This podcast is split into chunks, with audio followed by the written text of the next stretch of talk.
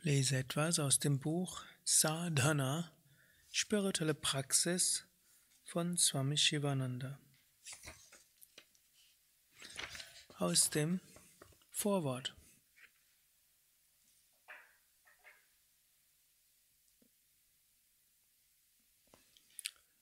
Überwinde alle Mauern deines selbstgeschaffenen Gefängnisses. Überwinde alle Mauern wie Verhaftung, Gier, Identifikation. Durch die Unterscheidung und das Fragen, wer bin ich, kannst du diese Mauern überwinden. Leiden reinigt die Seele. Verschiedene Leiden verbrennen grobstoffliches Unreinheiten, Verhaftungen, falsche Vorstellungen. Das Göttliche wird immer offenbarer, wenn du zu Leiden einen richtigen Bezug hast.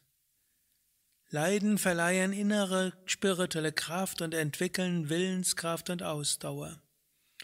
Sieh jede Form von Leiden als verkleidete Gnaden an. Dann kommt das innere Licht. Bereits ein einziger Strahl dieses inneren Lichtes während der Meditation wird deinen Weg erhellen. Dieses innere Licht gibt dir viel Kraft und inneren Mut. Und dieses Licht gibt dir Freude und Energie, um mehr Sadhana zu machen. Diesen Lichtstrahl erlebst du, wenn die Meditation tiefer wird und du dich schrittweise über das Körperbewusstsein hinaus erhebst.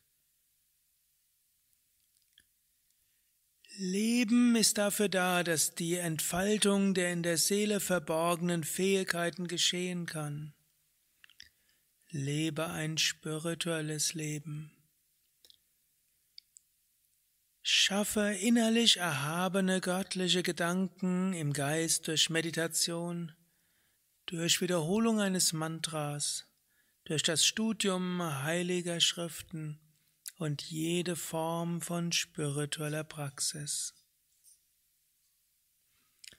Du sonst gerne den Körper im physischen Sonnenlicht und das ist gesund. Aber sonne die Seele im Sonnenlicht des Ewigen, so wirst du nicht nur Gesundheit, sondern ewiges Leben haben. Bade im Körper des, bade im Strom des ewigen Lebens Springe hinein, tauche ein, schwimme darin, treibe darin, genieße das spirituelle Leben.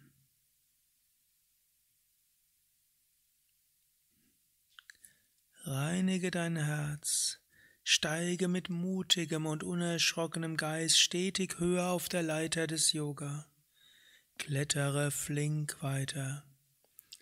Erlange Ritambara Prajna, die Erkenntnis der höchsten Wahrheit.